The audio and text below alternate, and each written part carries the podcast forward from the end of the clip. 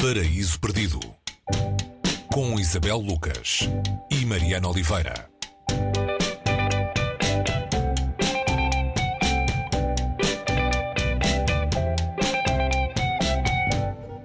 Estamos incontestavelmente perante a obra mais antiga do mundo. É desta maneira que se autoanuncia a obra de que falamos hoje. Se podemos ou não podemos acreditar naquilo que o livro diz de si próprio, isso já é outra história. O título é Contos Hieroglíficos, o autor é o inglês Horace Walpole. O livro é de 1785, embora pareça a avaliar pelo tom e pelo estilo em que está escrito, um, que foi escrito há meia dúzia de horas. Contos Hieroglíficos Uh, Isabel, fala-nos deste delírio de absurdo, bizarria, exotismo, que é praticamente impossível atravessarmos sem rir muito. Muito, mesmo, rir muito. Falas que é o primeiro livro mais antigo e é uma espécie de antes de todos os livros surreais, talvez. Uh, e dizer isto também é um bocadinho abusivo. E é difícil falar deste livro porque ele é, ele é, é um livro muito pequeno, uh, de formato e, de, e, de, e de, no número de páginas. São seis contos pequeninos. A edição mais recente deste livro tem menos de um palmo de comprimento. e falavas da, dessa espécie de atualidade que este livro tem, apesar de ser uma obra de 1700 e no final de, do século XVIII. Um, há, uma, há uma frase uh, curiosa que, que, que, lá está, que é uh, seria o cúmulo um, se os homens eruditos fossem obrigados a acreditar naquilo que afirmam.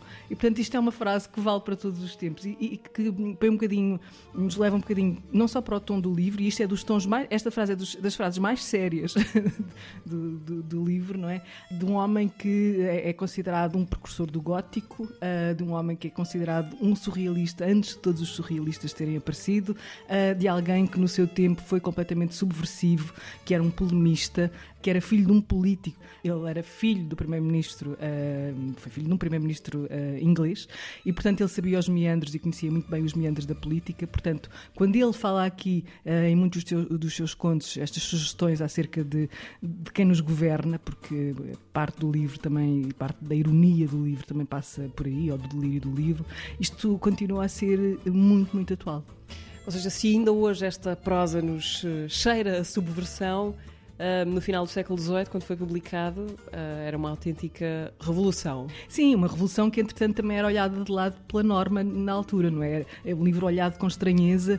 Um, e ele, quando publicou o primeiro romance, um, que era já por si um, romance uh, também ele muito louco, uh, ele anunciou, então esperem para ver o que, o que eu tenho lá. E o que, que ele tinha lá era, eram estes, estes seis contos uh, que, que, passam por múltiplas geografias, ou seja, estamos em territórios muito diferentes que vão à Ásia, que vai à Espanha, a alguns países da Europa, à China. Portanto, um, há aqui muita coisa para explorar, sempre neste tom delirante, como tu disseste. Queres, queres falar de alguma história em particular sobre o que é que são estas estes, estes pequenos contos. Sim, lembro-me, estou a citar de cor, uh, lembro-me da, da, história da, da montanha que expeliu um mundo, não é? E o mundo uh, foi parar ao oceano. Logo no conto de abertura, uh, uma nova história das Mil e Uma Noites uh, começa assim. Um, no sopé da imponente montanha de Irgonku situava-se, em tempos idos, o reino de Larbidel, os geógrafos, pouco habilitados para fazer comparações aptas deste género, afirmaram que o reino se assemelhava a uma bola de futebol prestes a levar um valente pontapé.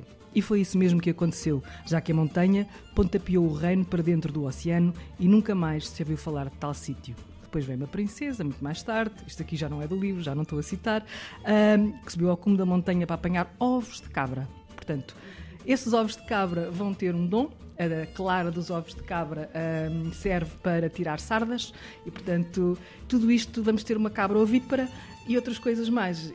Começamos a entrar num mundo absurdo logo, logo no início, mas um, a, a, criatividade que ele põe, não é um, o delírio não é irrazoável, se assim se pode dizer. É como se estivéssemos num mundo cujo sentido é completamente diferente daquilo que, que, que estamos habituados e que, que, que o Walpole consegue criar ou recriar aqui de uma maneira um, que, que, como tu dizes, é ler e gargalhar uma imaginação desgovernada completamente à solta, ou quase. Esta semana recomendamos que se ponham a decifrar os contos hieroglíficos de Horace Walpole. Um, há uma edição muito recente, tradução de Nuno Batalha, que acaba de sair pela Antígona. Como dissemos, é um livro que cabe na palma da mão ou no bolso de trás das calças. Isabel, uh, até para a semana. Até para a semana, Mariana.